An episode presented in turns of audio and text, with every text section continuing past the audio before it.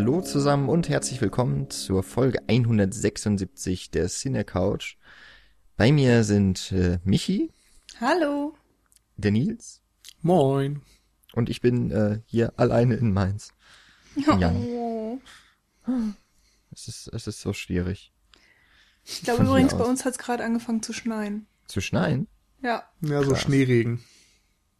Das ist krass. Graupel auf Neudeutsch, glaube ich. Das ist ein Zeichen. Genau, wo wir mit dem Podcast angefangen haben, fängt es an zu schneien. Ja, also Wir bei mir ist die gerade- Sonne wieder rausgekommen. Oh. Passt auch besser zum Film eigentlich. Dass die Sonne rauskommt? Ja. So Dürre und Hitze und so. L.A. Oder dass wir ein, oder dass, dass, dass wir das Licht auf das Verborgene im Dunkeln werfen? Auch das. Große Kontraste Und, und so. Und unerwartet viel Sonnenlicht überhaupt.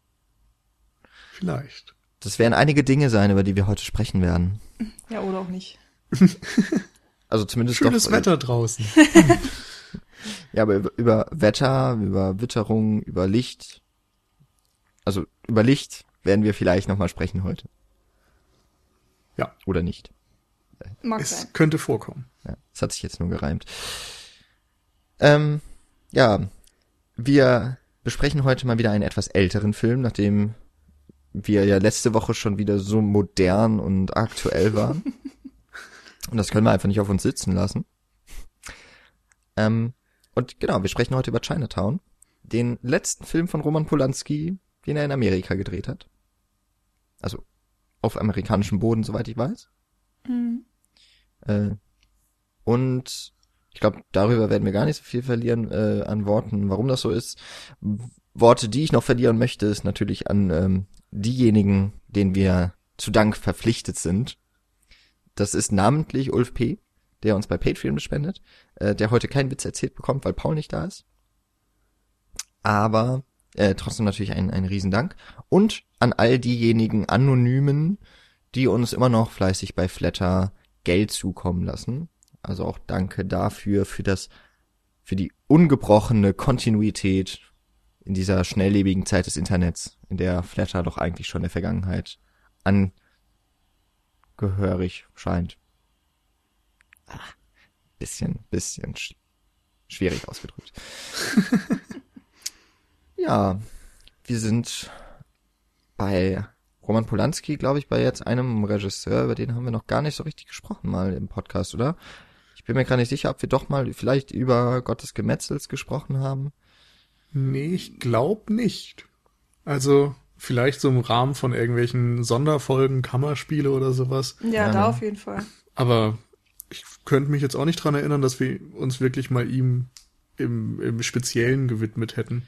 Jetzt im Oktober haben Nils und ich ja Rosemary's Baby auch geguckt, aber ich glaube, Und da Neun Pforten auch. stimmt, aber gemacht dazu haben wir auch nichts, ne? Nee, ja, es Ah. war ja immer mal angedacht, ob man ein Horror-Oktober-Roundup macht, aber ja, wir hatten ja dann uns dafür entschieden, einfach äh, jeweils bei unserem Prinzip ein Film pro Folge ein bisschen mehr zu bleiben. Insofern, Ja, Ja, dann äh, ist es jetzt ja mal dran an der Zeit. ja, Genau. der Roman. Der Roman. Also ich habe gerade noch mal ganz schnell nachgeguckt. Wenn wir nicht irgendwas vergessen haben, ist es also der erste Podcast, den wir äh, einem Film von Roman Polanski widmen. Aber ich weiß noch, in unserer 60er Reihe war ein Film, nämlich sein erster Langfilm, soweit ich weiß, nämlich äh, Repulsion oder Ekel, war ganz hoch in der Diskussion, äh, wurde dann aber verdrängt. Müsste ich jetzt allerdings nachgucken, was wir in der Folge 165 gesprochen haben, besprochen haben. Ich glaube Faster Pussycat. Ja, genau, ich glaube auch. Also ein ganz ähnlicher Film natürlich. Ja, also für den Tausch seid ihr verantwortlich, da kann ich nichts für. Ja, es war ähm, der der Variation und des der breiten Absteckung alles Möglichen, was in den 60er Jahren so entstanden ist, war das einfach notwendig. Und jetzt besprechen wir ja immerhin einen Film aus den 70er Jahren. Total stimmt. passend in einer Folge 170 eben mit noch einer Zahl dahinter, auch wenn es nicht ganz passt. Ja, wir sind nur zwei Jahre, ähm, um zwei Jahre haben wir uns ver verzielt, sozusagen. Ja. 70er Folgen hätten eigentlich auch mal was. Ich bin ja ein großer Freund der 70er, wie wahrscheinlich sowieso fast jeder Filmfan so ein bisschen, weil mit dem New Hollywood einfach so viel ähm, neue Energie dann gerade eben in Amerika freigesetzt wurde und so viel Kontrolle bei den Regisseuren und Autoren landete, dass die ja so viel Freiheit ähm, hatten, ihre Filme zu machen wie nie vorher und nie später im Grunde. Und ich glaube, für Leute, die so dieses Autorenkino, aber auch ähm, jetzt ein Kino, hinter dem schon ordentliche Budgets stecken, wer das schätzt, der ist eigentlich in den 70ern perfekt aufgehoben. Ist ja, es hier also, auch so bei Chinatown? Ja, auf jeden Fall. Ich meine, du hast ja die Star Power so ein bisschen dabei. Mhm. Du hast ähm, die gesamte Ausstattung im Grunde. Also ich meine, die haben in den 70ern Los Angeles der 30er nachgebaut. Das ist ja schon mal eine Leistung. Und natürlich ist das jetzt kein, äh, was weiß ich, wie teurer Blockbuster. Das sieht man ja auch. Da sind keine großartigen Special Effects nötig. Aber ja, das ist eben schon ein Film, wo Autor und Regisseur und so weiter sehr viele Freiheiten hatten. Ja, das würde ich nämlich auch so sehen. Das wirkt wie ein ähm, sehr regiegeleiteter Film, mhm. aber eben sehr, sehr krass ausgestattet. Der sieht super aus, hat auch sehr viele ähm, lange Shots, also Kameraeinstellungen, die auch aufwendig gedreht sind. Also da wurde mit viel Bedacht, mit viel Geld, also auf jeden Fall mit äh, entsprechend viel Geld, was eben gebraucht wurde, gearbeitet. Und trotzdem hat man das Gefühl, da ist noch der Regisseur mit Freiheiten ausgestattet und die Schauspieler sind, also die, die wir sehen, zumindest in den beiden Hauptrollen, die sind da in ihrer besten Verfassung. Und eigentlich auch so auf dem, na vielleicht, na gut, bei Jack Nicholson, der hier die Hauptrolle spielt, da kann man schwierig davon reden, dass der irgendwann mal auf einem Zenit seiner, seines Schaffens war, weil er über so viele Jahrzehnte auch hinweg wirklich immer wieder große Rollen und äh, sehr, sehr große Leistungen vollbracht hat. Aber das ist jetzt hier schon, also Jack Nicholson ist eigentlich bei Chinatown gerade zum Star geworden und wird es danach auch noch einige Jahre bleiben. Also es ist hier eben, er hat schon seine Rolle in Easy Rider gehabt, ähm, wo wir auch beim New mhm. Hollywood wären, oder Five Easy Pieces, da hat er die Hauptrolle. Und ein paar Jahre nach Chinatown war dann in One Flew Over the Cuckoo's Nest äh, auch der Oscar-Preisträger.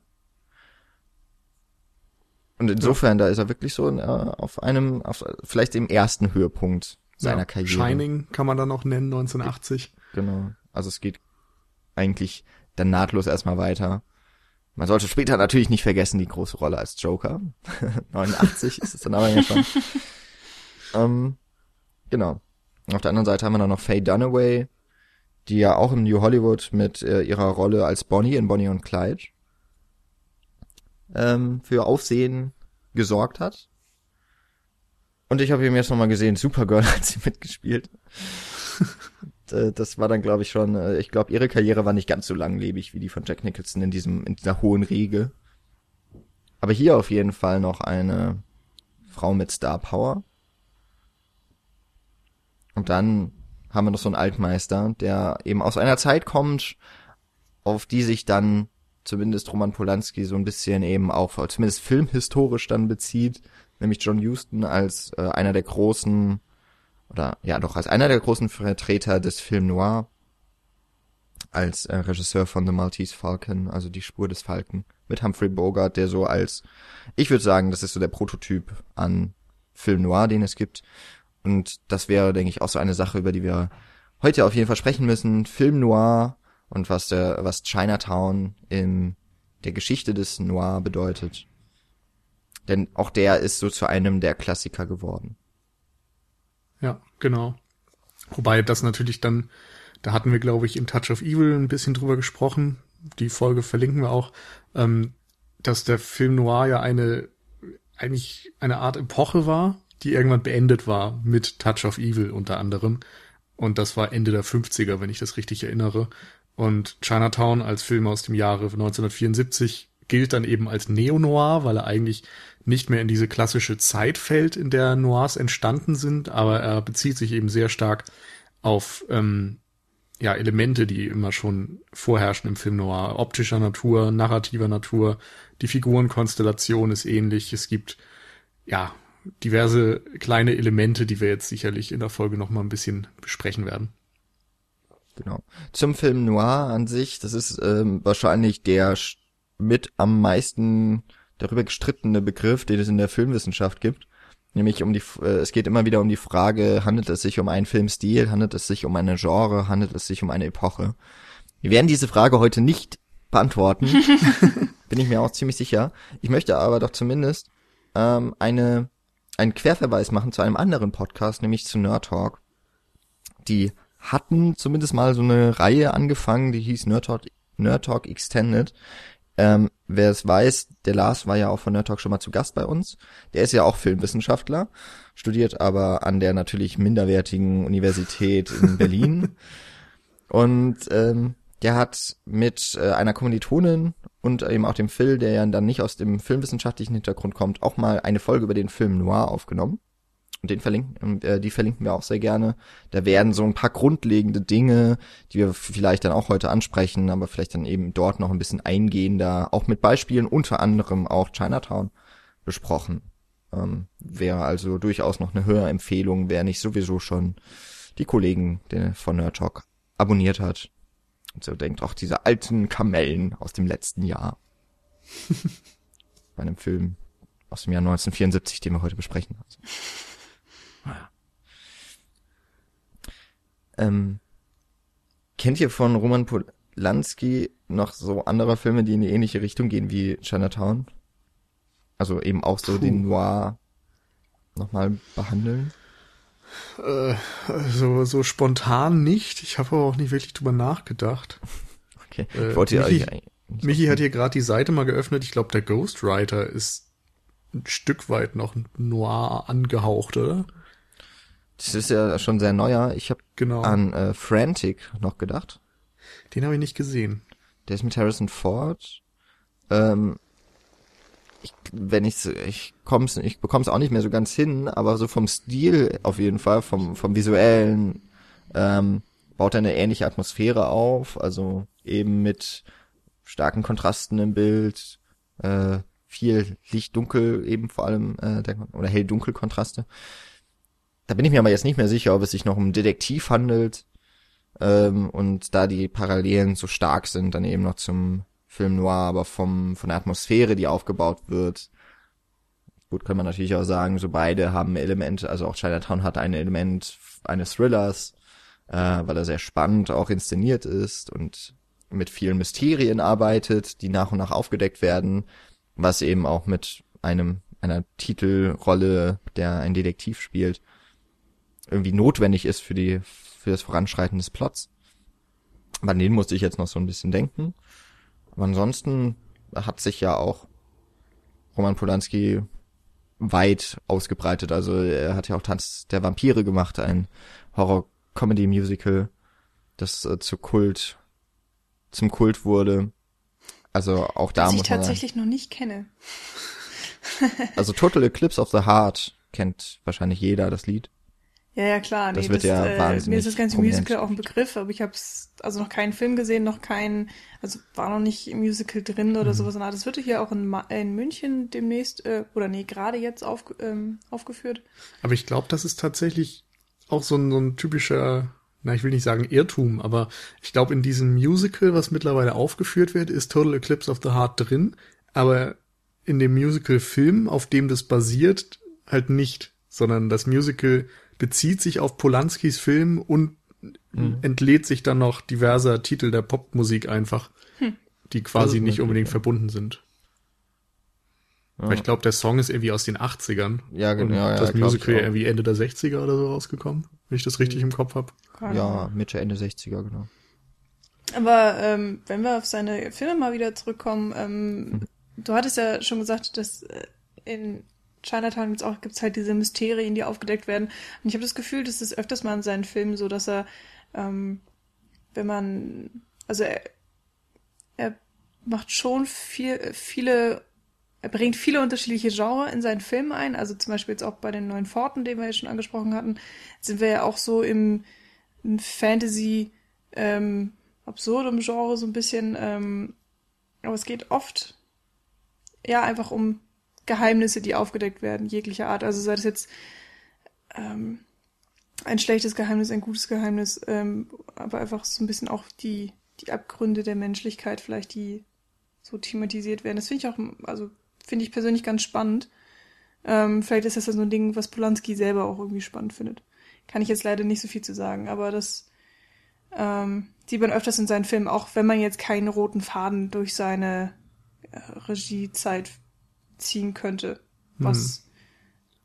Ja, also bei Polanski ist es ja auf jeden Fall jetzt, wenn man die Person betrachtet, so, dass immer zwei wichtige Ereignisse sehr oft, ja, rangezogen werden, um auch ihn als Person so ein bisschen zu beschreiben. Ich weiß nicht, man soll ja auch immer vorsichtig sein bei der Trennung von Künstler und Kunstwerk und so weiter, aber es ist ja einerseits so, dass er, ähm, ich glaube, verheiratet war mit Sharon Tate, der Schauspielerin, die dann auch schwanger von ihm war, und Charles Manson und sein Kult dann äh, Sharon Tate umgebracht haben und ja, Polanski quasi natürlich dadurch traumatisiert war. Das ist auch, glaube ich, der Grund, warum Charles Manson heute noch im Gefängnis sitzt. Also das erstmal eine ziemlich üble Geschichte und das andere natürlich dann die Vergewaltigungsvorwürfe gegen ihn, dass er, glaube ich, eine Minderjährige zum Sex verführt haben soll und seitdem amerikanischen Boden nicht mehr betreten kann oder darf. Also jetzt keine Vergewaltigung, sondern einfach Sex mit einer Minderjährigen. Weiß ich nicht genau. Also. Die Vorwürfe sind da, glaube ich, die reichen von eben, nennen wir es mal sexuelle Nötigung bis hin auch zur Vergewaltigung. Hm. Ja, ich ja, glaube, er hat ihr irgendwie auch Alkohol angeblich äh, eingeflößt, um sie quasi gefühlig zu machen oder sowas. Aber das sind natürlich wirklich Dinge, da gibt es extrem viele unterschiedliche Geschichten und hm. Auslegungen und ich will mir jetzt auch eigentlich gar kein Urteil dazu bilden müssen. Nur ist es so, dass die Person Polanski eben extrem fragwürdig ist und wie das eben auch bei manchen anderen Regisseuren ist, von Woody Allen hört man ja auch immer mal gewisse Dinge. Und ich weiß es nicht. Ich finde es schwierig, da zu urteilen, so, während man ja sich vielleicht auch bei, bei anderen Künstlern wieder, so Leni Riefenstahl zum Beispiel, genauso Gedanken machen muss, inwieweit man sagen kann, ihre Filme sind vielleicht optisch schön und handwerklich meisterhaft, aber inhaltlich eben übelste Nazi-Propaganda. Ja. Es ist immer ein bisschen schwierig. Insofern würde ich auch vorschlagen, dass wir das zwar so als Hinweis voranstellen, dass man zu Polanski keine positive Meinung haben muss, aber dass wir das so ein bisschen bei der Betrachtung des Films außen vor lassen. Ja, würde ich auch sagen. Es führt Eben. ja auch zu nichts wahrscheinlich. Nee. Es wird ja jetzt auch zum Beispiel in dem in dem Film, den wir heute besprechen, wird es keine Rolle spielen. Ähm, außer vielleicht äh, eben mit dem mit dem biografischen Hintergrund, dass es eben auch tatsächlich der letzte Film war und äh, den er in den USA gedreht hat und damit auch einen Bruch in seiner in in seinem Filmschaffen ähm, darstellt. Und danach ist er ja zu einem internationalen Filmemacher geworden. Mhm, ähm, genau. Also die letzten Filme entstanden alle in, Euro in Europa, äh, sind Co-Produktionen, Englisch, Polnisch, deutsche Gelder sind da drin, äh, Französisch. Ähm, ist im Grunde damit auch jemand, der vielleicht auch aus diesem Grund eben so verschiedene Filmstoffe und vielleicht auch Genres ähm, anpackt, aber eben, und das würde ich sagen, ist so das, was ihn eben auszeichnet, er beherrscht auch diese verschiedenen Klaviaturen dann eben des Filmeschaffens, wie kaum ein anderer. Also so internationale Filmemacher würde mir jetzt gerade noch Michael Haneke einfallen, der aber dennoch irgendwie immer so einen sehr ähnlichen Stil und häufig eben die dramatischen, die Tragödien äh, als als als Genre wählt tragischen Stoffe so. Ähm, ja, Danny Boyle vielleicht. Oh ja, stimmt, der ist auch Als ganz schön ein... unterwegs, ne? Ja. ja, aber das vielleicht äh, so weit zu der Person. Ähm, ich habe gerade nur noch, ähm, weil ich den auch noch rausgesucht hatte, weil mir der Name ein Begriff war, Robert Town oder Towny, ich glaube aber Town einfach, der Drehbuchautor, hat noch äh, eben auch für Frantic mit Polanski zusammengearbeitet und ähm, ist so ein bisschen ein Drehbuchautor von Tom Cruise anscheinend, äh, mhm. also, wo seine letzte Arbeit schon ein bisschen zurückliegt. Aber Mission Impossible 1 und 2 stammen aus seiner Feder, die Firma und auch Bonnie und Clyde, wo wieder so da die, äh, der Bezug zu Faye Dunaway irgendwie darstellt. Ähm, also auch ein Mann, der sich mit gerade, ähm, was jetzt die vier Filme auch so auszeichnen, sind ja auch alles eher Filme des, na gut, es sind jetzt Agenten, Filme, Thriller und ein Gangsterfilm dabei, aber die sich allesamt eben auch diesem Genre, das sich vor allem eben auf spannende, schnelle, wendungsreiche Plots versteht. Und das findet man dann auch in Chinatown wieder. Wollen wir vielleicht das Ganze so aufsatteln, dass wir mal so ein bisschen gucken, was steckt eigentlich von diesem Film drin, äh, in dem Film drin, was so dem Noir zuzuschreiben wäre, vielleicht aber auch eben da schon ein paar Unterschiede hm? äh, mit ja. dem Verständnis dieser, dieser Stilrichtung, dieser Bewegung des Genres, was auch immer, ähm, aufzeigen und dann mal schauen wir eben, wo ist dieser Film, hat der Film seine Eigenheiten, was macht den eben auch so besonders oder vielleicht was, was sind auch Probleme. Ich glaube zumindest äh, gesehen zu haben, dass äh, eure Meinungen zu dem Film ein bisschen auseinandergehen. Stimmt ja, das? minimal wahrscheinlich schon. Weiß ich da, also ich finde ihn großartig. Ja, dann gehen die Meinungen auseinander. okay.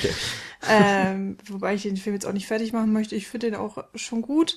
Ähm, handwerklich finde ich ihn extrem gelungen, aber ja, da sind wir dann einfach, glaube ich, wieder so bei der Geschmäckerebene, wo ich dann halt sage, okay, da gibt's einfach dann Noir-Filme, die mir viel besser gefallen, aber es gibt dann, also die Probleme, die ich mit dem Film habe, sind dann eher subjektiver Natur, als dass ich das großartig an irgendwelchen objektiven Merkmalen festmachen könnte. Von daher ähm, äh, bin ich da so ein bisschen zwiegespalten, wie ich denn diesen Film dann auch bewerten soll. Aber ähm, das ist ja egal. Wir können ja auch erstmal schön objektiv über ihn reden. Aber dann musst du vielleicht auch noch mal kurz deine Meinung zum Film äußern, Jan. Ähm, also ich würde auch sagen, handwerklich ist er extrem gut gemacht. Also eigentlich alle Elemente, ähm, auch bis hin zum Schauspiel.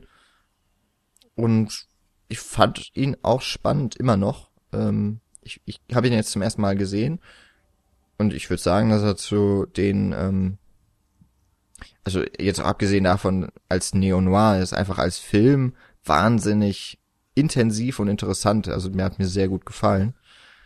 Und das hatte ich auch so ein bisschen gehofft, als ich äh, den dann nochmal, oder das, als ich den jetzt das erste Mal aus dem Regal gegriffen habe, dass ich da auch was Gutes sehe. Das ja leider nicht immer der Fall ist, wenn man so einen Film ewig schon im Regal stehen hat. Mhm. Irgendwie traut man sich dann doch nie ran.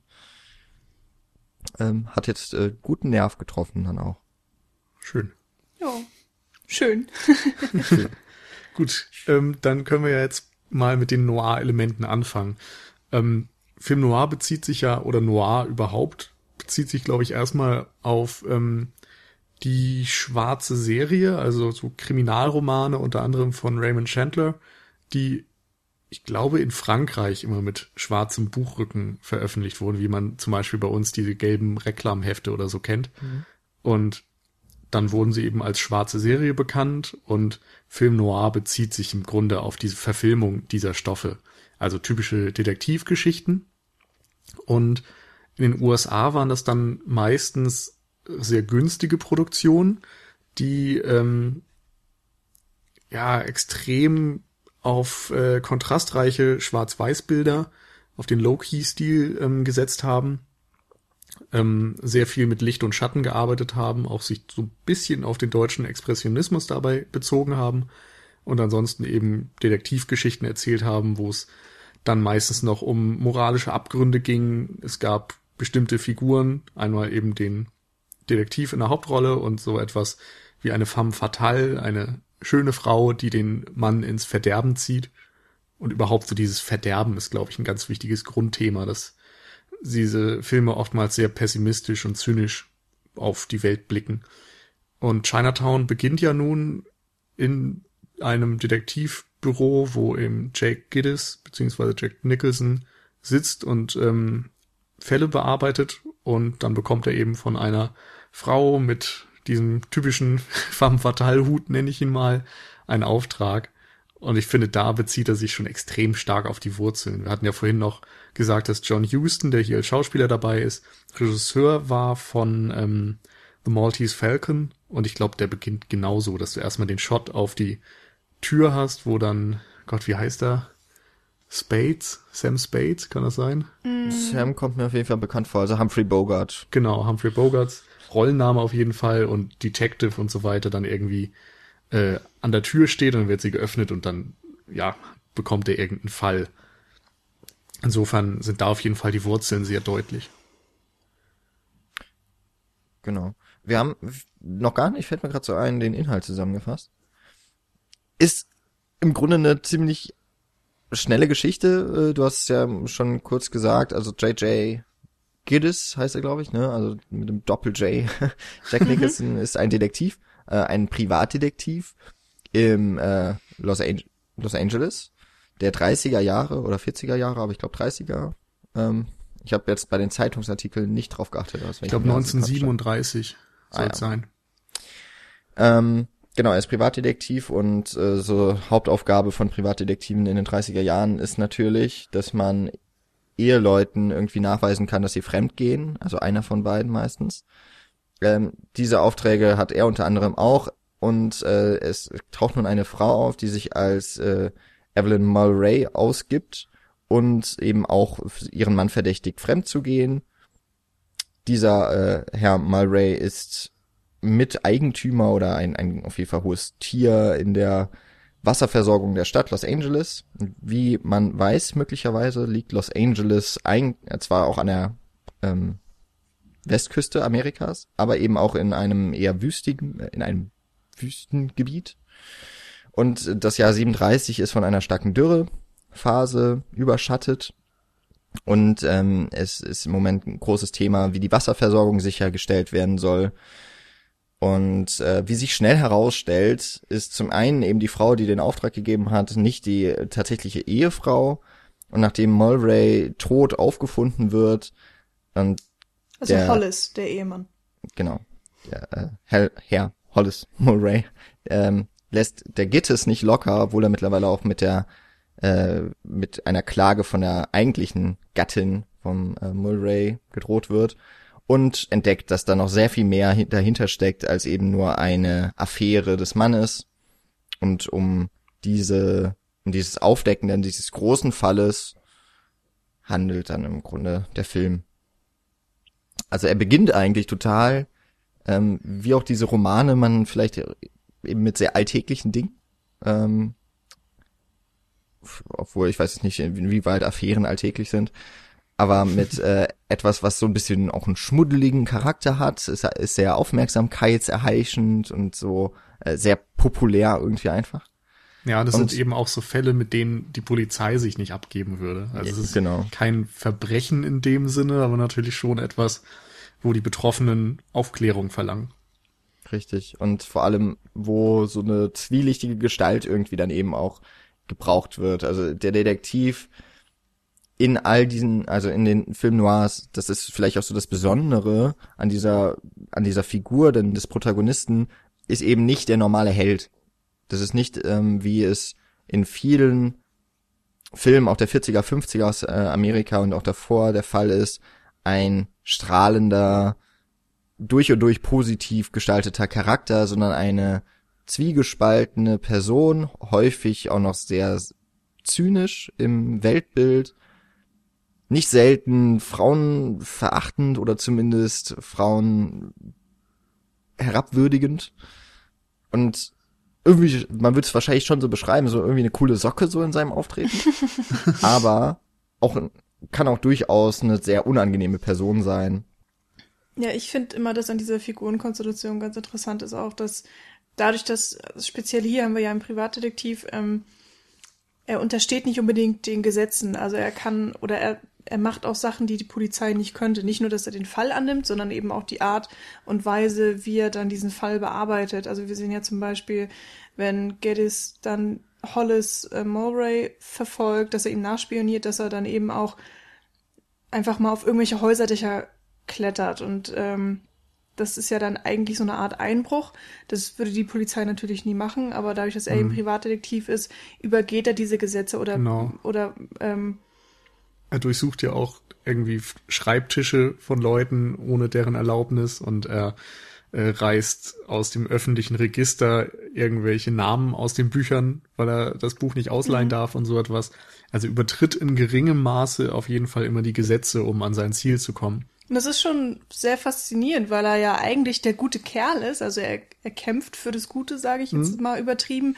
Äh, trotzdem haben wir es eigentlich mit so, einem, so einer Art Kleinkriminellen dann zu tun. Und gleichzeitig geht er ja auch genau wieder gegen die vor. Also er, er ist wirklich, äh, Jan, du hast es ja schon gesagt, so zwiegespalten oder auch eine, eine sehr zwielichtige Figur, die sich immer auf der Grenze zwischen Gut und Böse mhm. so befindet und ähm, wo man auch selber als Zuschauer erstmal rausfinden muss, so, okay, zu welcher Seite gehört er jetzt mehr? Und können wir ihm wirklich vertrauen? Und ähm, er kommt dann ja auch in der Geschichte mehr und mehr mit der Polizei auch in Kontakt oder mit Polizisten. Das sind ja dann auch alte Freunde von ihm mehr oder weniger, weil er selber auch mal als Polizist gearbeitet hat, ähm, bevor er eben Privatdetektiv wurde. Und da zeigt sich dann eben auch so ein bisschen, wie gut ist es denn vereinbar? Also sein Privatdetektiv sein mit den Gesetzen oder eben auch mit seinem normalen Leben als Bürger und äh, oft hört man eben auch von anderen Figuren, dass sein schlechter Ruf ihm vorauseilt und die Polizisten benehmen sich eben gegenüber auch sehr, also feindlich nicht unbedingt, aber ähm, sehr vorsichtig. Also sie, sie kooperieren nicht unbedingt mit ihm und sie erzählen ihm auch nicht alles, aber sie wollen natürlich, dass er kooperiert und sind noch kurz davor, ihn festzunehmen, damit er ihnen alles erzählt, was er weiß. Und das ist äh, erstmal so eine extrem interessante Figurenzeichnung, ähm, die auch während der Geschichte immer wieder so für kleine Spannungen sorgt und auch für kleine Überraschungen, was sehr nett ist. Hm. Ich finde gerade diese Frage nach den Methoden, also wo quasi der Punkt ist, an dem es nicht mehr erlaubt ist, weiterzugehen, rechtlich gesehen müssen den Polizisten immer einhalten, natürlich Privatdetektive auch, aber Gillis setzt sich eben drüber hinweg und da kann man sich ja immer fragen, wo ist diese Grenze? Und das tut ein Film wie Touch of Evil, den wir besprochen hatten, eben ja genauso, indem er dann auch die zwei Figuren von Charlton Heston und Orson Welles so anlegt, dass es zwei Polizisten sind, die unterschiedliche Antworten auf diese Frage auch haben.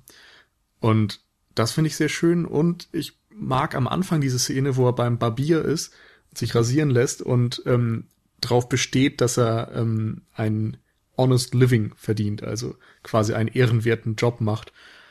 Und da finde ich, merkst du ganz klar, dass er zwar trotz seiner Methoden sich selbst zumindest auf Seiten der Guten quasi sieht. Also er macht eben eine Arbeit, die, die wichtig ist vielleicht und die ähm, auch aus seiner Sicht anständig ist und äh, ja.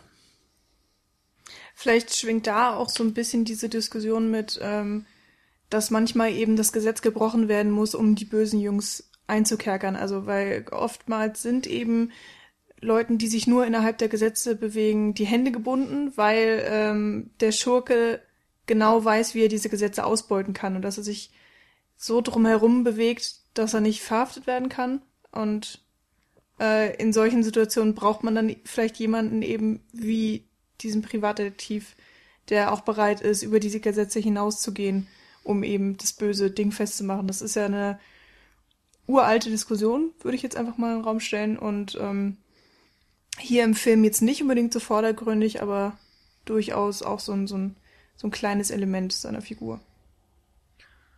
Und nicht zuletzt sorgt ja auch das dieses Spannungsverhältnis zwischen dem, was ja auch der Zuschauer als Recht und Gesetz kennt aus seiner eigenen Welt ähm, die wiedergespiegelt wird im der Filmhandlung, sorgt ja letztlich sogar dafür, dass die beiden Instanzen, die eigentlich dazu gedacht wären, dass äh, eben für Recht und Ordnung zu sorgen, nämlich Polizei und der Protagonist, der ja auch für den für die Aufklärung des Falles arbeitet und dahin strebt, dass die beiden aber sich nicht miteinander zusammentun können auch. Die Polizei hat die Befugnisse in gewissem Maßen, ähm, ist aber an Gesetze gebunden.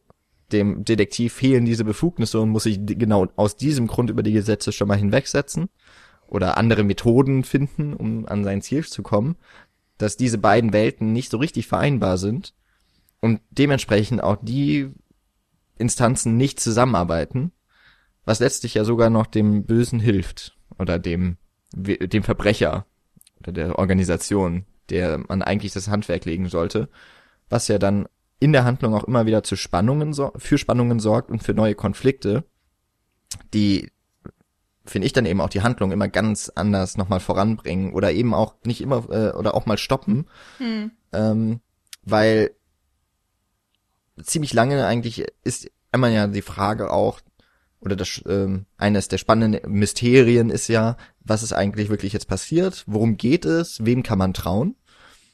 Und dann ist es eben auch noch ähm, die Frage, wer wer arbeitet denn jetzt wirklich dafür, dass dieses Mysterium ähm, auch gelüftet werden kann. Und wenn sich die Leute dann immer noch im Weg stehen gegenseitig, sorgt das bei mir als Zuschauer für, naja, schon eine gewisse Angespanntheit, weil ich möchte ja wissen, wie es ausgeht. Und ich möchte am liebsten auch noch, dass dem Bösen irgendwie das Handwerk gelegt wird.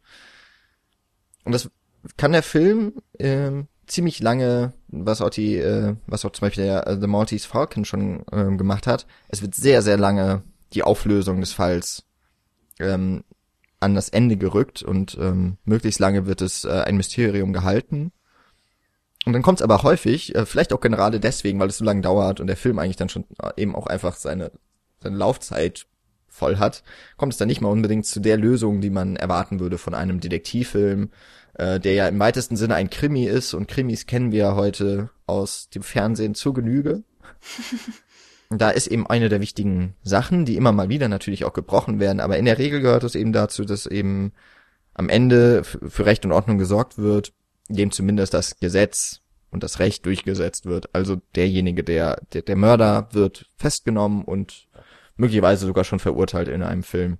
Hm, die Ordnung wird wiederhergestellt. Genau. Und das fehlt bei vielen Noirs würde ich mal behaupten. Ja, das stimmt. Mhm. Also ich glaube auch dieses klassische Happy End gibt's, glaube ich, einfach nicht.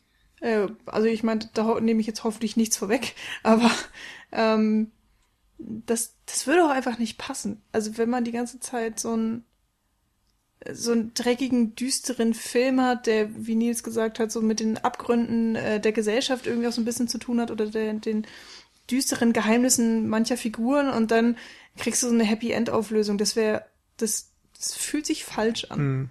Ja, es geht ja auch um dieses, ähm, um die, äh, ja, wie soll man sagen, also darum, dass du deinem Schicksal nicht entkommen kannst und dass äh, die Hauptfiguren meistens in ihr eigenes Verderben rennen. Und theoretisch in der normalen Welt könnten sie immer aussteigen und sagen, so, ich höre jetzt auf.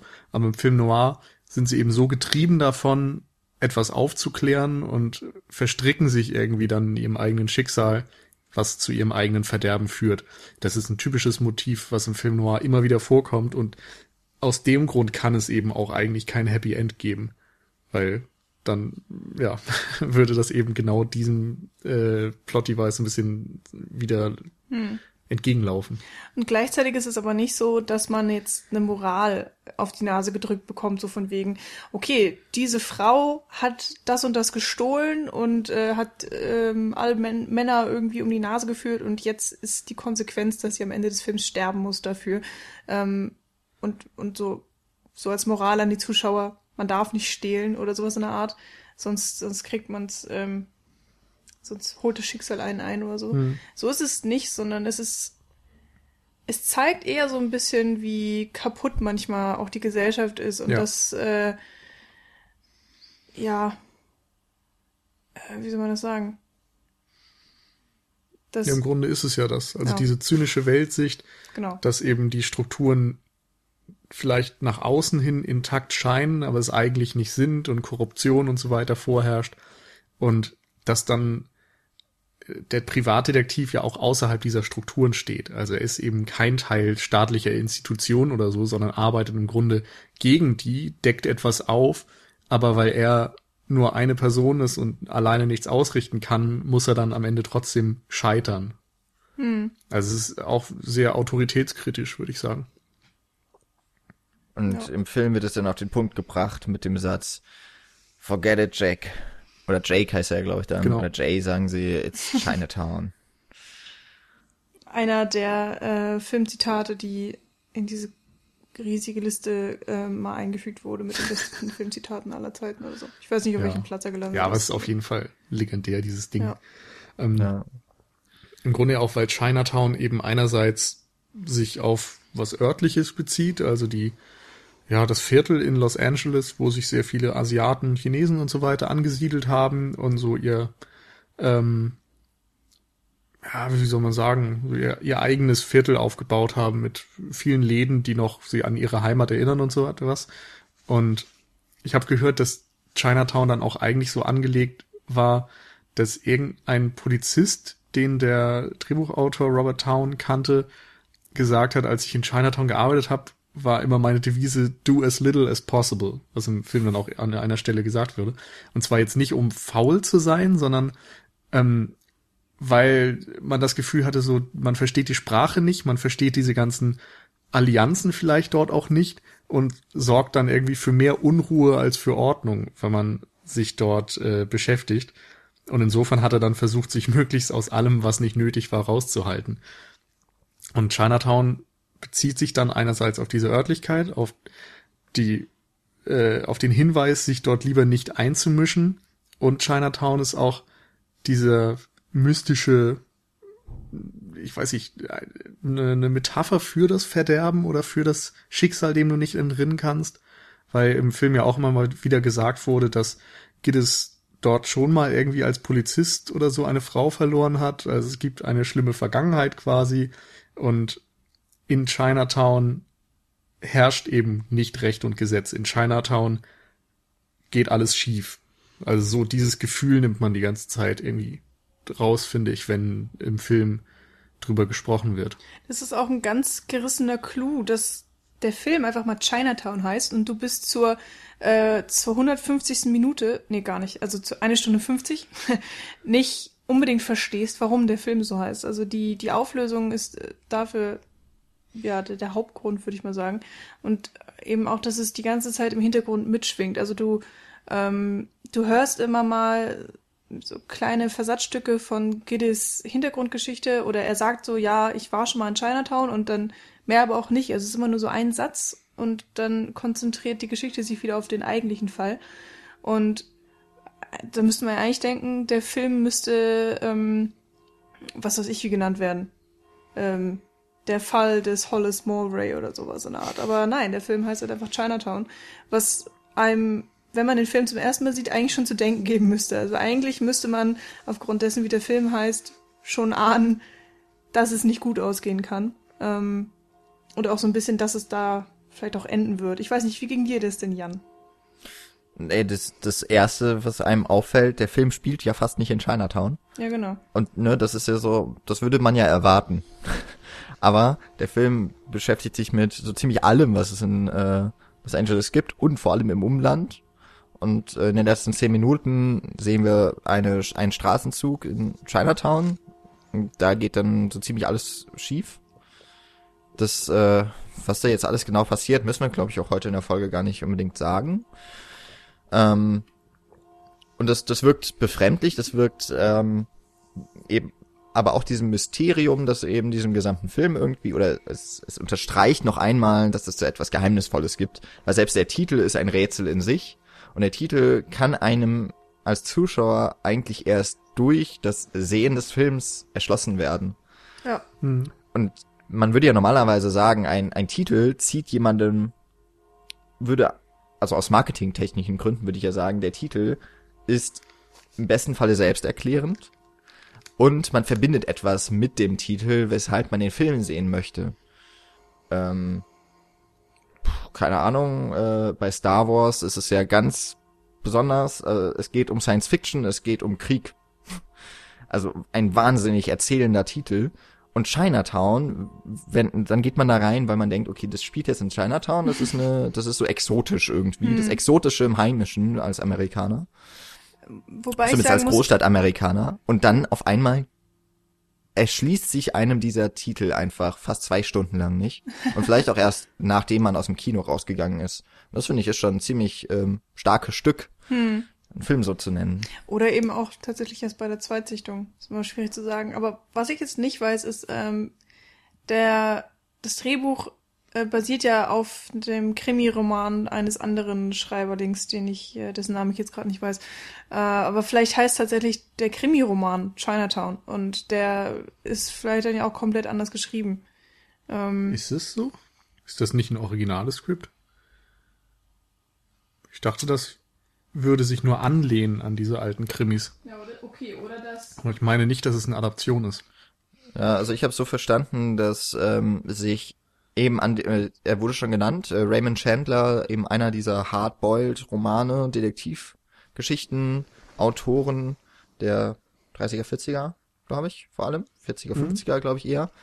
Und dass sich an dessen Geschichten sich der Film sehr hat inspirieren lassen, aber ich glaube nicht direkt ähm, etwas adaptiert. Ja, nee, ihr habt recht. Also ich habe gerade nochmal nachgeguckt. Das ist Okay. ein Original Screenplay, aber genau, halt angelehnt an diese Dinger. Deswegen habe ich das durcheinander gemacht. Okay, aber dann ähm, hattest du recht, Jan, mit deinen ganzen Äußerungen zu dem Titel. Ist schon, Ich weiß nicht, ob das, äh, ob das Recht, ob man da sagen kann, Recht haben, aber das ist so etwas, was mich bei diesem Titel irgendwie ähm, schon mal überrascht hat. Ja. Ja, auf jeden Fall. Ähm, wir haben so ein bisschen über den Detektiv gesprochen. Ich, äh, wir haben schon die andere ganz wichtige zentrale Figur oder Figurentyp des Film Noir erwähnt, nämlich die femme fatale. Und da weiß ich, also die femme fatale ist ja etwas, das wurde, oder sagen wir, mm, ich glaube, ich muss so anfangen, der Film Noir, den gab es ja so in seinen Grundzügen schon, bevor es diesen Begriff gab, so richtig.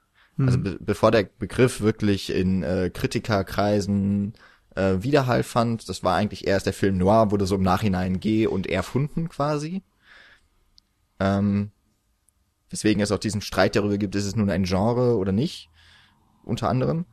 Ähm, und eine dieser Figuren, die eben immer wieder identifiziert wurde, neben dem Detektiv, war eben die femme fatale, die eine sehr zentrale Frauenrolle, die mindestens genauso zwiespältig ist wie der Detektiv, aber eben auch den Detektiv in das Verderben stürzt. Ja, oder einfach generell auch Oder- oder andere Männer im Film oder. Genau. Also, Ähm, also es ist meistens eine sehr attraktive Frau äh, mit äh, sehr seduktivem Potenzial. Und ich frage mich jetzt bei Chinatown, oder ich habe das Gefühl, Roman Polanski und äh, eben auch der Drehbuchautor Town, die spielen verdammt damit, dass der Zuschauer weiß, was eine femme fatale ist. Schon. ja. Und sie beschreiben quasi eine prototypische femme fatale in dieses Buch rein, die aber dann gar nicht so sehr eine femme fatale ist, habe ich das Gefühl. Also das ist schon, also es klingt gerade ein bisschen, ähm, es wird sehr auf das Verständnis, Vorverständnis, glaube ich, des Zuschauers, oder vielleicht habe ich es auch nur jetzt, weil es nochmal 40 Jahre später ist, ähm, wird damit irgendwie schon ziemlich gespielt und erst dadurch ergibt sich so richtig auch die Spannung, äh, dass ich nicht weiß, kann man dieser äh, Evelyn Mulray, also der echten Mulray, kann man der überhaupt trauen? Ähm, will sie das Beste? Sie hat natürlich ein Geheimnis. Ähm, aber ist sie diejenige, die wirklich jetzt den, den Detektiv so runterzieht? Oder, oder haben wir irgendwie nur das Gefühl, weil das schon so vorgefertigte äh, Stereotyp ist? Also es ist noch nicht ganz so wie eben bei äh, dem furchtbaren Film von Brian De Palma, Femme Fatale, wo ja selbst, also wo schon diese Figur in den Titel erhoben wird, der dann sehr postmodern damit umgeht. Ähm, aber ich hatte schon so das Gefühl, irgendwie, diese Figur ist wahnsinnig darauf geschrieben, dass man weiß, was eine femme fatale ist. Und dass man dass Ja. dadurch so ein Spiel sich ergibt. Was glaube ich jetzt bei einem Film wie Maltese Falcon, Laura oder auch ähm, Touch of Evil, äh, letzteren nicht gesehen, dass das da noch nicht so war. Ja, die sind ja natürlich dann auch nochmal ein Stück jünger. Ähm, oder aus unserer Sicht älter. Ähm, ich finde hier bei, bei, äh, dann aber, Gott, wie heißt die nochmal?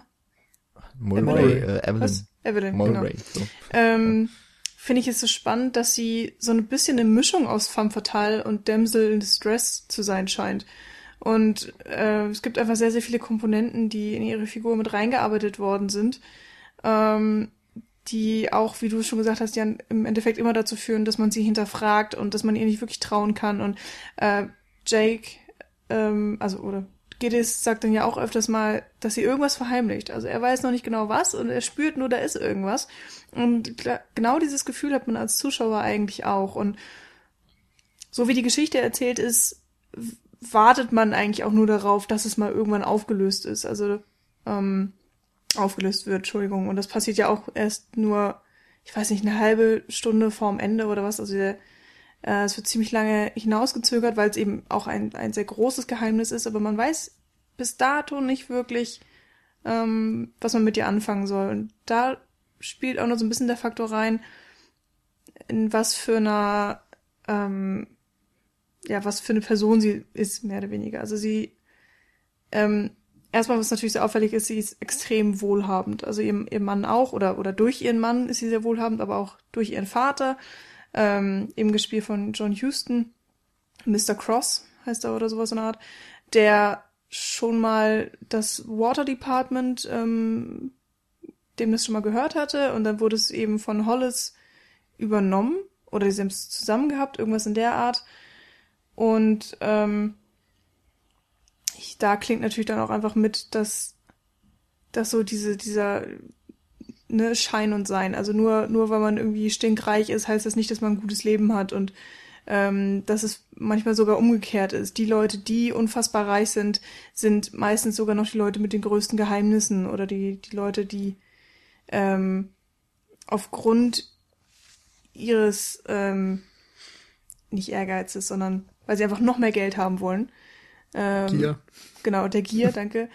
Fast noch die, die größeren Verbrecher sind. Und so ein bisschen kriegt man hier eben das Gefühl auch, wenn man die Crosses und die Mulrays so ein bisschen kennenlernt und wenn Giddis anfängt, in ihren Geschichten herumzuwühlen. Und ähm, ich finde, da wird man auch ab und zu mal irgendwie so, so ein bisschen fehlgeleitet, äh, wer denn jetzt hier welche Motivation hat und so weiter. Und zur Femme Fatale ist natürlich ähm, erstmal das Spannendste auch, ähm, ja, dass ihr Ehemann einfach ermordet wird äh, unter mysteriösen Umständen und, und einige Indizien nicht so ganz zusammenpassen und sie dann auch relativ schnell von Giddis oder auch von der Polizei ähm, verdächtigt wird, dass nicht eventuell sie ihren Mann umgebracht hat.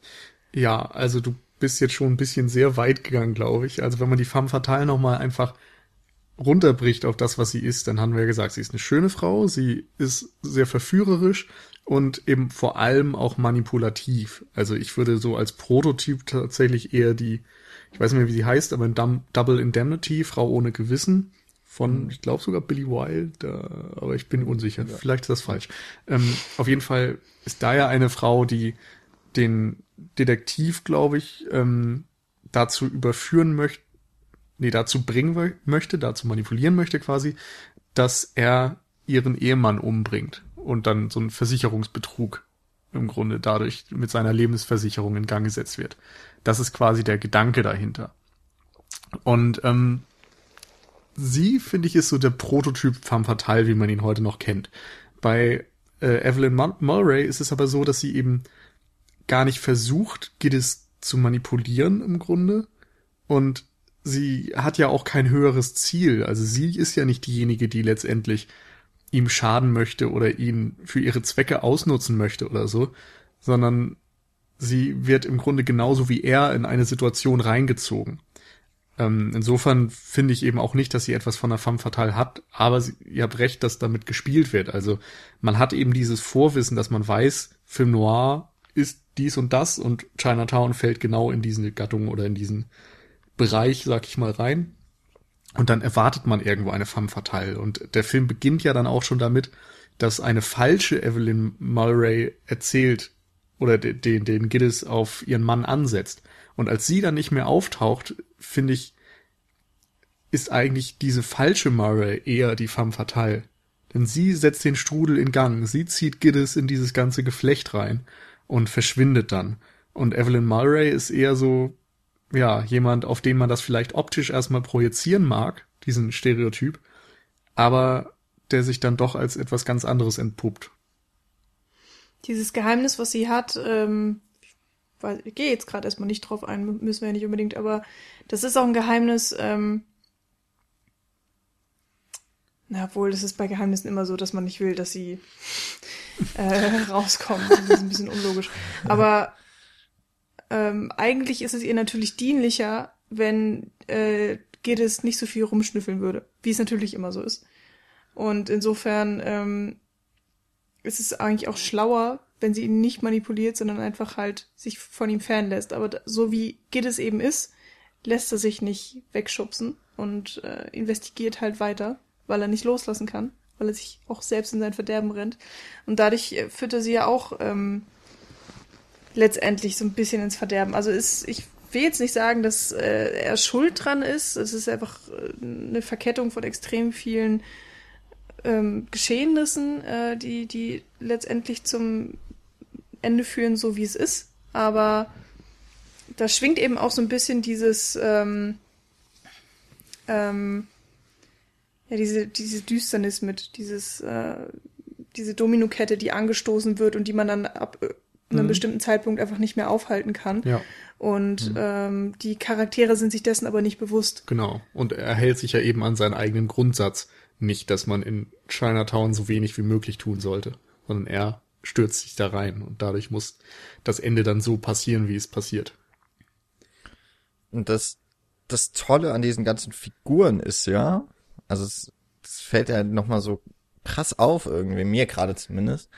Dadurch, also die Figuren sind, jetzt würde ich nicht unbedingt sagen, so krasse Charaktere. Also es ist ja jetzt nicht, dass der Film irgendwie character-driven wäre, sondern er ist schon sehr plotgetrieben.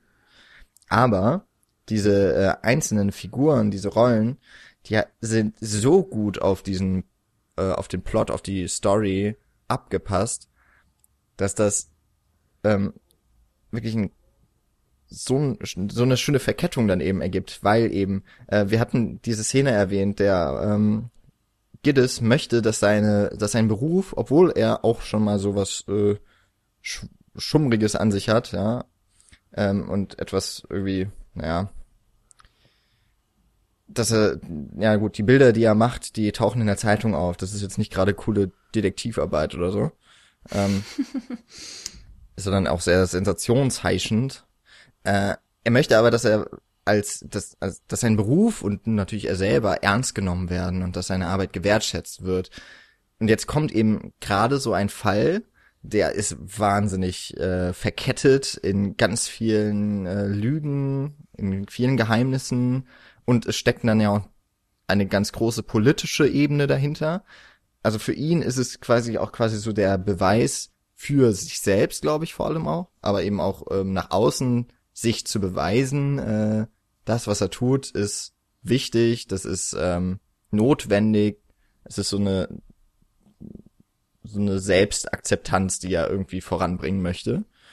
Und dann kommen aber ganz viele Leute irgendwie dazu, eben die da irgendwie verstrickt sind, vor allem eben auch die Evelyn. Die haben dann ihre Geheimnisse, die an sich so nicht direkt was mit dem eigentlichen Fall zu tun hätten, aber dadurch, dass es diese Geheimnisse gibt und dass der Gittes ein sehr fähiger Detektiv ist, sind das die Geheimnisse, die dann auf die falsche Spur leiten und dadurch wird ja erst dieser schicksalhafte Strudel irgendwie, er, naja, wird nicht dadurch in Gang gesetzt, er wird immer weitergetrieben und immer mehr angefacht. Hm. Und aus diesen Konstellationen ergibt sich dann eben dieses, äh, was du eben als Domino ähm, dieses Dominosteinsystem, ja, also das ist ja dieses Schicksal, ne? Also eine mhm. Sache, es wird in, in ähm, es wird ein Anstoß, ein Stein des Anstoßes, der letztlich dann nicht mehr aufhaltbar ist. Und genauso funktioniert dieser Film. Und die einzelnen Elemente führen eben alle dahin zusammen, dass im Endeffekt einfach das Schicksal oder dass dem Schicksal nicht entronnen werden kann. Und dann sind wir eben wieder bei einem ganz typischen Film Noir Element angekommen, das auf das so alles was zumindest mit der Handlung ähm, in Verbindung steht, eben auch die Charaktere, die Schauplätze, ähm, die Dialoge, die führen eben alle genau dahin. Das finde ich ist schon sehr einzigartig gemacht und ich glaube auch gerade deswegen ist dieses Drehbuch ähm, auch als eines der Musterbeispiele so für eben angehende Drehbuchautoren in vielen Seminaren immer wieder auch ähm, ein, ein zentraler Anknüpfpunkt oder ein, mhm. eben auch ein Anstoß. Hat ja tatsächlich auch den Oscar dafür bekommen, für das beste Drehbuch. Ähm, war, glaube ich, für, weiß ich nicht, neun andere Oscars oder so nominiert, hat da leider keinen bekommen. Ähm, ich weiß aber auch gar nicht genau, was 74 noch so alles bei den Oscars war. Wahrscheinlich hatte der extrem starke Konkurrenz, kann ich mir gut vorstellen. Pate 2, glaube ich. Bin aber nicht sicher. Hm. Naja. Ähm, ja, ich mag auch gerade diese Drehbuchstruktur, dass wir immer auf dem Stand von Gildes sind mhm. und mit ihm zusammen erleben. Das wird natürlich auch mit der Kamera ganz schön umgesetzt, dass er sehr oft ähm, im Bild ist oder wir sehen, was er sieht, teilweise durch eine Blickinszenierung, teilweise durch Over-Shoulder-Shots oder sowas. Oder besonders gerne mochte ich auch immer diese Aufnahmen von ähm, im Grunde so eine Art Panorama oder Totale, die, äh, wo dann die Kamera zur Seite schwenkte, bis irgendwann eine Nahaufnahme von Giddes im Bild war. Mhm. Also wo er zum Beispiel dieses ähm, ausgetrocknete Flussbett angesehen hat. Da, oder ich glaube irgendwann später, als er dann diese Ländereien, die verkauft wurden, ansieht und äh, beginnen wir quasi mit einem Establishing Shot auf dem Schild, wo Land Sold oder sowas draufsteht und schwenken dann zur Seite bis auf Giddes, der vorher eben nicht im Bild ist. Und dadurch wird immer so gezeigt, dass ja er quasi unser Stellvertreter auf eine Art ist oder wir auf seinem Stand sind. Und das Drehbuch macht es ja auch die ganze Zeit so. Es gibt keine Szene ohne Giddes im mhm. Film und somit lernen wir immer alle Fakten gleichzeitig mit ihm, wobei er manchmal eben auch gewisse Dinge überhört oder mitbekommt, die er noch nicht in Zusammenhang setzen mhm. kann, die dann erst später einen Sinn ergeben. Ganz am Anfang, als er zum Beispiel zum ersten Mal ähm, den Mulray, so. Hollis Mulray beschattet, hält der ja gerade einen Vortrag gegen den Staudamm, glaube ich, was erst nachher wirklich für uns alle, für Giddes und uns Zuschauer Sinn ergibt.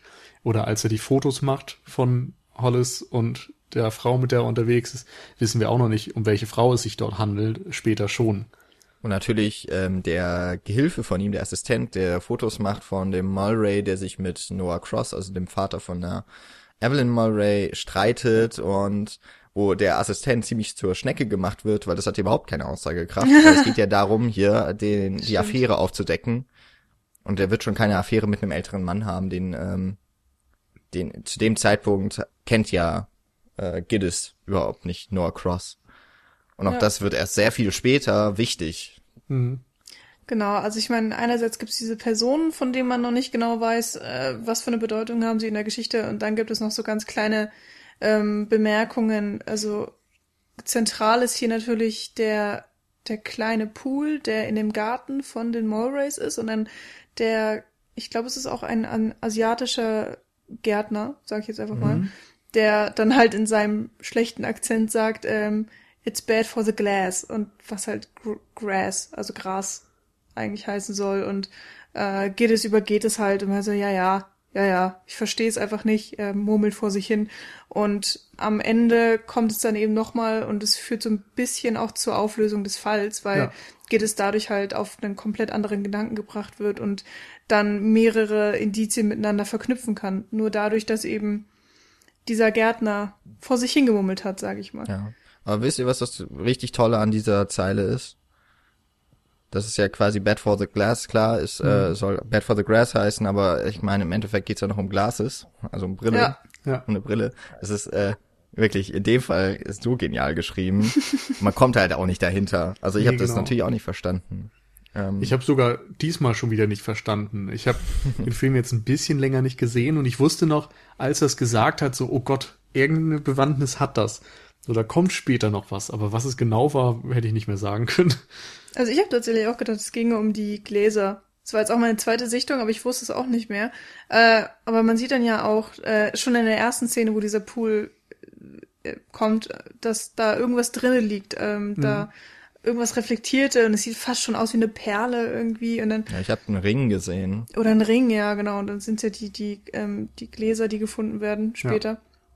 Und ich habe gedacht, es ging darum. Aber es hat für mich auch keinen Sinn gemacht, so, hä, ja. Leser. Und generell nochmal zum Drehbuch. Es ist eben auch schön, wie sich dieser Fall immer weiterentwickelt. Am Anfang, in den ersten paar Minuten denkst du, es geht nur darum, einen Ehemann, der untreu ist, zu beschatten. Dann stellst du fest, der Auftraggeber ist jemand völlig anderes. Aber es geht im Grunde immer noch darum, dass jemand dem Mulray schaden möchte. Dann stirbt Mulray und es geht auf einmal um eine Art von Mord. Und später stellst fest, nee, es geht gar nicht um diese Person, sondern es geht um ja, eine Verschwörung betreffend des Trinkwassers. Und das absolute Ende bezieht sich ja dann nochmal auf einen weitaus persönlicheren Konflikt, der zwar ähm, mit den Handelnden in dieser Verschwörung zu tun hat, aber wiederum für sich steht. Und das mag ich einfach auch sehr gerne. Im klassischen Film noir waren es ja oftmals eher simple Plots dann, dass mhm. irgendwer umgebracht wurde und du hast eben rausgefunden, wer es war oder irgendwie der maltesische Falke wurde gestohlen oder sollte verkauft werden und dann musstest du rausfinden, wer ihn jetzt hat und was weiß ich. Oder bei Double Indemnity geht's eben um diesen Versicherungsbetrug. Und da sind nie so große Entwicklungen drin gewesen, dass der Fall auf einmal sich zu etwas völlig anderem entwickelte oder so etwas. Aber hier ist es eben der Fall und das gefällt mir einfach ja sehr gut. Was das Drehbuch noch weiter auszeichnet, wenn wir es nicht schon eh genug gelobt haben, ähm, dass Town hier andauernd auch wieder mit diesem Element der des äh, der Chekhovs Gun arbeitet. Also eben diesem Element, das früh in der Geschichte angegriffen, äh, aufgegriffen wird und das später eben eine besondere Bedeutung hat.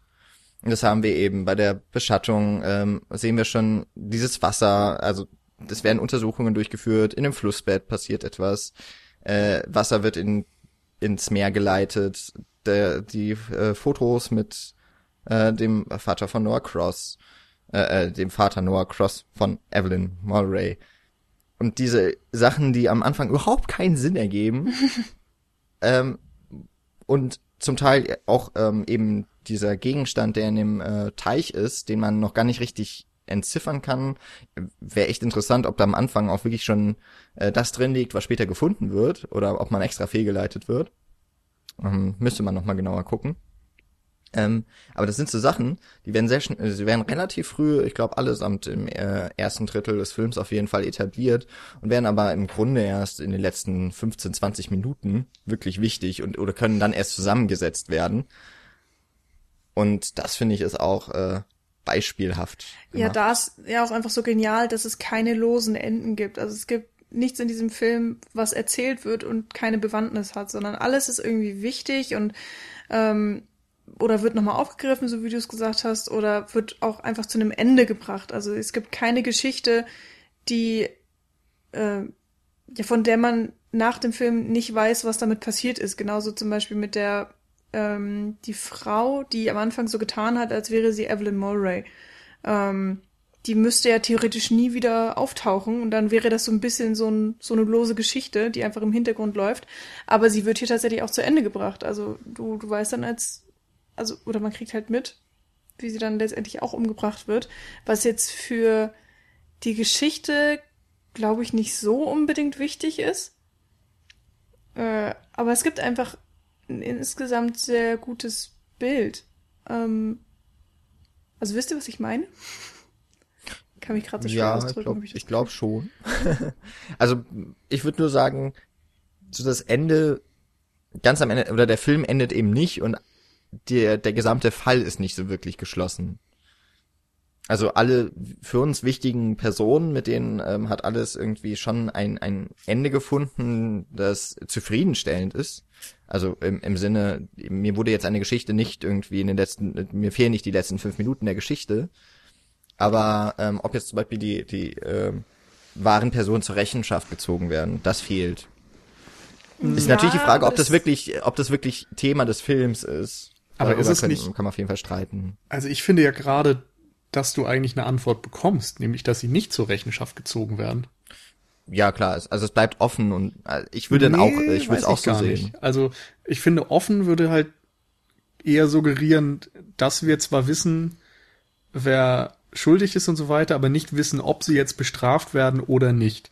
Mhm. Und für mich sagt das Ende eher aus, die werden nicht bestraft und zur Rechenschaft gezogen, sondern Genau. Die, ja. Die reichen Leute kommen mit ihren Verbrechen durch, was im Film auch immer mal wieder auf die eine oder andere Art thematisiert wird und die Leute, die eigentlich Gerechtigkeit erfahren müssten, erhalten eben keine. Ja, es wird ja auch ganz deutlich gesagt, ähm, dass die Cops eben korrupt sind, also dass man da auch nicht drauf vertrauen kann, dass sie jetzt den Bösewicht letztendlich festnehmen und diejenigen, die die Wahrheit wissen, also oder beziehungsweise sagen wir jetzt mal Giddis, der äh, der kann halt nichts machen. Er kann die Bösewichte nicht festnehmen, weil das eben nicht, nicht sein Job ist oder er hat einfach nicht die Macht dafür.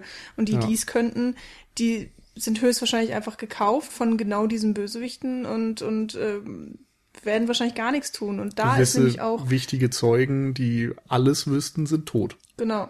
Ähm, ganz am Ende kommt ja eben auch nochmal dieser Spruch so, forget it, Jake, it's Chinatown. Und das sagt ja eigentlich genau aus, Stimmt, dass ja. es keine Gerechtigkeit geben wird, sondern dass es halt einfach, oder dass jedes sich damit abfinden muss, so, Hm. das ist jetzt das Ende. So, das, was jetzt gerade gezeigt wurde, ähm, ist, ist, der Fall ist jetzt abgeschlossen. Es wird keine weiteren Entwicklungen mehr geben und er muss sich jetzt damit abfinden. Die Frage ist halt, ob er das kann. Also, ähm, ich habe auch gelesen. Seine Geschichte ist nicht unbedingt abgeschlossen, ja. Ja, genau, weil es sollte, ähm, es war ursprünglich mal als, als Trilogie geplant, also die Geschichte des Jake Gillis irgendwie, wo jetzt aber nicht natürlich unbedingt gesagt ist, dass der zweite Teil dann an den ersten anknüpft, ähm, also dass die Geschichte überhaupt irgendwas miteinander zu tun hat, aber ähm, ist es ja letztendlich auch nicht so verfilmt worden.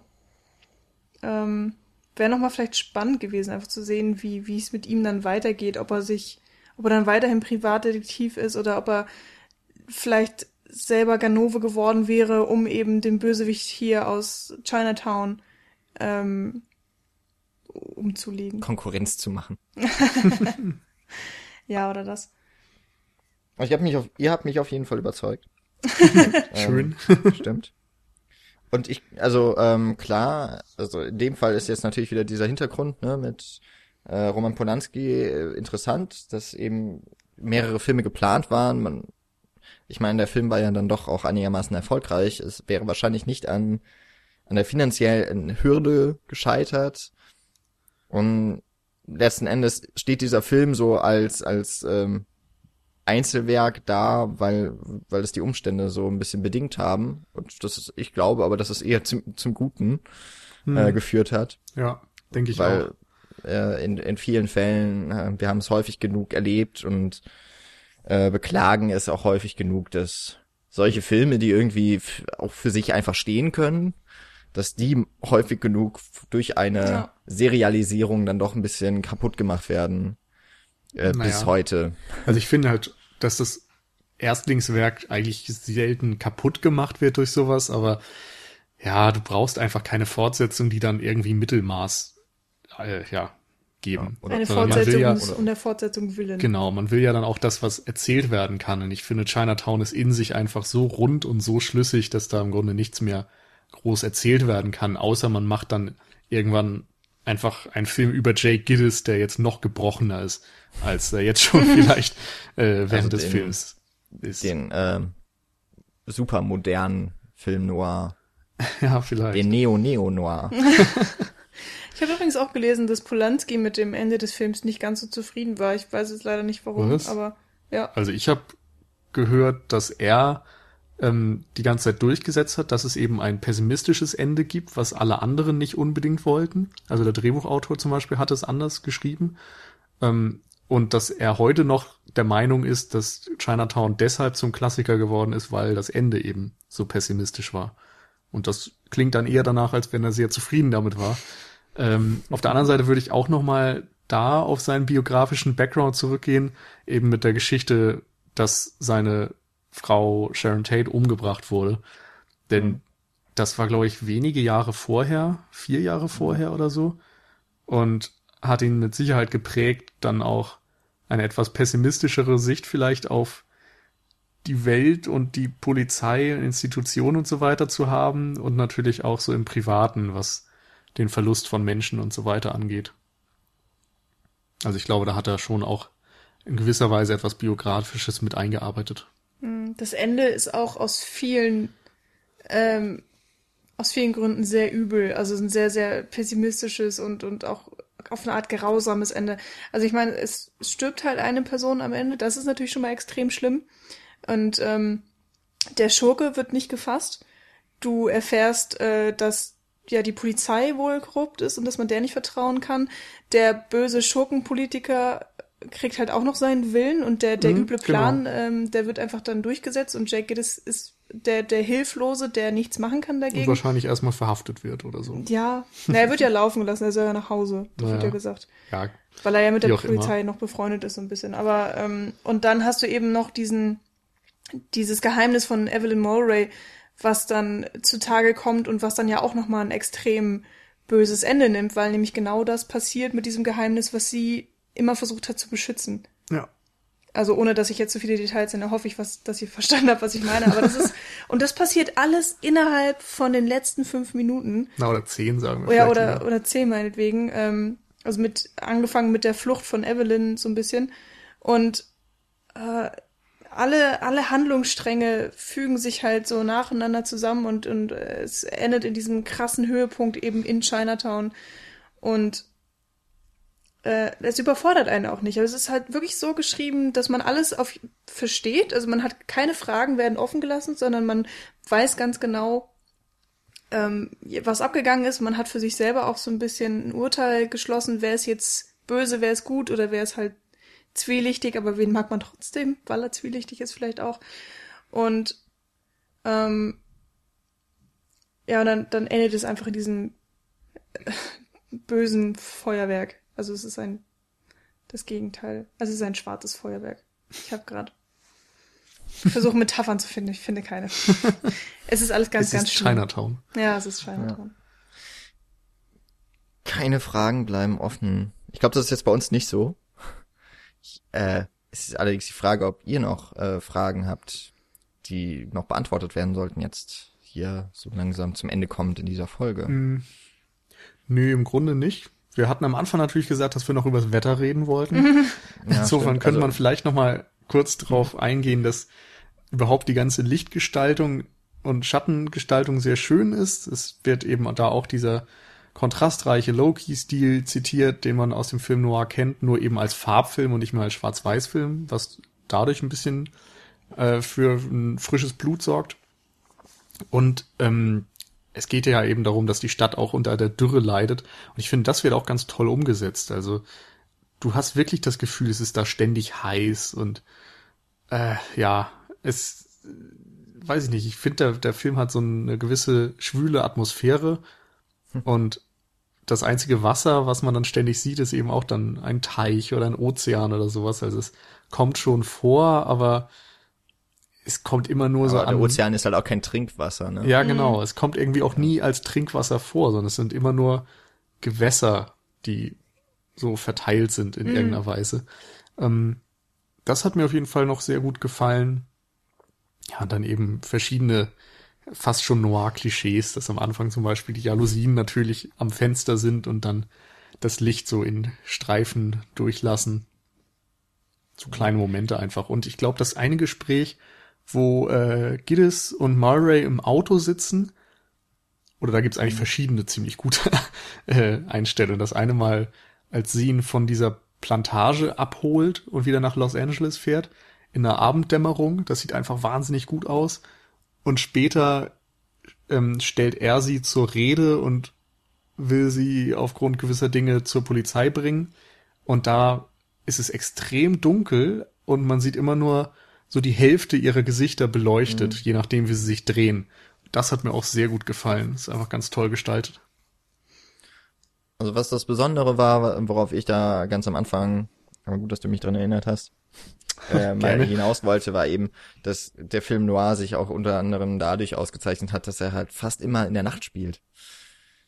Und sehr wenig am Tag. Und das fand ich sehr, sehr überraschend, dass Chinatown eben dann sehr viel unter der heißen Sonne eben dann auch von Los Angeles ähm, spielt, was eben in dem Zusammenhang steht, es herrscht eben Dürre und es wäre nachts nicht ganz so gut rübergekommen wahrscheinlich. und eben auch, dass es diese vielen Weiten, äh, die Panoramen gibt. Ähm, man sieht wirklich was von der Landschaft. Ähm, etwas, was ich mit dem Film Noir eigentlich nicht verbinde, weil der doch eher immer beengt wirkt. Hm. Ja, stimmt. Ja, also die Stadt äh, ist ja auch eine Art von Moloch ähm, ähnlich wie im Gangsterfilm, die steht für die für die zerrüttete und äh, unmoralische Gesellschaft. Und hier haben wir aber eben, also das, das dafür steht sie hier natürlich auch. Und äh, eigentlich wird es dann nur in der Landschaft, die eben in der Regel dann wirklich eine öde Wüstenlandschaft ist, wird es ja im Grunde nur noch mal wiedergespiegelt. Nämlich die, die das Geld haben, sorgen auch noch dafür, dass das Land verkommt. Also es ist ja im Grunde dann nochmal doppelt, eine, eine doppelte Anklage gegenüber dem in dem Fall vielleicht auch so dem kapitalistischen Gedanken. Ja, es geht Fall, um ja. Gewinnmaximierung. Ich, ich finde, Chinatown ist in dem Fall auch einfach nicht ganz so deutlich vielleicht in der Bildsprache, weil er die Stadt eben erstmal so als dann doch hell und freundlich im Vergleich vielleicht abbildet. So es ist eben sommerlich und jetzt auch abgesehen davon, dass es sehr heiß und schwül wirkt, nicht unbedingt schlimm, aber das ist gerade dieser interessante Blick dann hinter die Kulissen, unter, äh, hinter die Fassaden, dass nach vorne hin eben alles erstmal oberflächlich betrachtet gar nicht so schlecht aussieht und darunter entfaltet sich dann erst dieses ganze Bild von hm. Korruption und so weiter. Ja, das Gefühl habe ich auch. Also vor allen Dingen, wenn man äh, ja nur, dass die Landschaftsaufnahmen und so angesprochen, es wirkte für mich immer so ein bisschen wie das falsche Paradies. Also ich meine, mhm. klar, wir sehen, äh, es ist alles extrem trocken, auch wenn Gittes mit seinem Auto da lang fährt, zieht er immer so eine riesige Staubspur hinter sich her. Aber trotzdem hattest du zum Beispiel auch so die Plantagenaufnahmen in, also in der Orangenplantage mit diesen ganzen vielen Hunderten von Orangenbäumen, was irgendwie sehr schön wirkt und dann natürlich auch dieses riesige Herrenhaus der Mallrays und so weiter. Generell haben wir, wir bewegen uns ja in der Gesellschaft der Reichen. Da gibt es einfach einige wunderschöne, reiche, große Häuser, die gezeigt werden. Und das, ähm, ja, äh, verdeutlicht einfach wirklich nur, dass es, dass es nur eine, eine schöne Fassade ist, hinter der ganz, ganz viel Übles steckt. Und so ist es ähm, bei den Menschen ähm, und bei den, deren Häusern und genauso eben auch mit der, ein bisschen mit der ganzen Stadt. Also so bezogen halt auf die Landschaften und auf die Orangenplantagen. Und ähm, eine Sache, die ich noch ganz schön fand, ist wirklich nur so ein, so ein kleines Detail, was mir aber tatsächlich jetzt bei der zweiten Sichtung sehr stark aufgefallen ist. Ähm, Jake Gittes hat immer mal so Probleme mit, mit seiner, mit seinen Ausdrücken, weil er gerne mal flucht oder irgendwas Unanständiges sagt und ähm, wenn er dann zum Beispiel auch in der Präsenz von Evelyn ist, versucht er das zurückzuhalten und er korrigiert sich dann und will eigentlich irgendein Schimpfwort sagen und hält inne und sagt dann aber irgendwas, was inhaltlich das gleiche ist, aber eben ihn nicht mehr als Fluch zu werten ist. Hm. Und das, das ist passiert öfters mal so ganz minimal im Film und ich habe drüber nachgedacht und mich gewundert, so, warum ist das denn so? Weil das merkt man eigentlich extrem selten. Also auch generell im, im Film, die Leute versprechen sich selten, sondern sie sagen immer alles genau richtig und äh, sie husten ja auch nie, sie, sie niesen nie, also, sondern sie niesen nur, wenn es gewollt ist, wenn sie krank sind und das herausgestellt werden soll und solche Sachen. Und von daher habe ich gedacht, das muss irgendeine Bedeutung haben. Und meine Erklärung dahinter ist so ein bisschen, ähm, dass das so seinen Hintergrund zu zeigen scheint. Also jetzt ist er ja eben dieser Privatermittler, scheint relativ oder also ziemlich gut Geld eigentlich zu haben, ist ähm, durch das Un Unglück anderer reich geworden, wenn man es mal negativ ausdrücken möchte. Und seine Aussprache oder seine Ausdrücke, besser gesagt, ähm, zeigen vielleicht so ein bisschen, wo er herkommt, dass er eben dieser kleine Polizist war in einem üblen Viertel und ähm, dass er sich jetzt erstmal dran gewöhnen muss, in, in dieser anderen Ges Gesellschaftsschicht zu sein und dass er da vielleicht auch einfach gar nicht reinpasst. Hm. So. Ja, Genau, das ist ja auch wieder dieses außerhalb des Systems stehende, dass er eben nicht zu diesen ganzen Autoritäten auch gehört und zu den Institutionen, sondern ja, losgelöst ja. davon ist. Und es ist echt so ein, so ein mini kleines Detail, was in den Dialogen halt ab und zu mal untergebracht wird, aber irgendwie fand ich das, mhm. fand ich das wirklich sehr schön und auch sehr gelungen. Ja. Ich muss auch sagen, ich mag halt gerade dieses Hinterfragen der Hierarchien und Autoritäten, weil ich finde, das macht den Film dann auch auf eine Art zeitlos. Und heutzutage hast du ja immer noch die Situation, dass ein großes Misstrauen irgendwie besteht gegenüber Politikern und so etwas und ja, allen, die irgendwie Macht haben und das äh, dann oftmals irgendwie auch gesagt wird, naja, die können sich alles erlauben und so weiter. Nehmen wir die Bankenkrise beispielsweise, wo irgendwie die, die Banken und die Vorstände, die tatsächlich spekuliert haben, irgendwie am besten aus der ganzen Nummer rausgekommen sind. Und Chinatown, finde ich, zeigt irgendwie oder äh, erzählt genauso eine Geschichte, die das sehr kritisch betrachtet. Hm.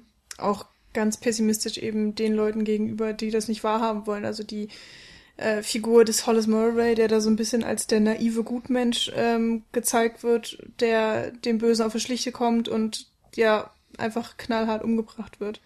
Das ist schon sehr übel, weil es halt auch so ein bisschen zeigt, dass man vielleicht nichts dagegen tun kann. Also genauso, also der, der naive Gutmensch, so Hollis, oder eben auch ähm, die Figur des Geddes, dass die einfach nicht gegen, gegen die reichen Mächtigen ankommen.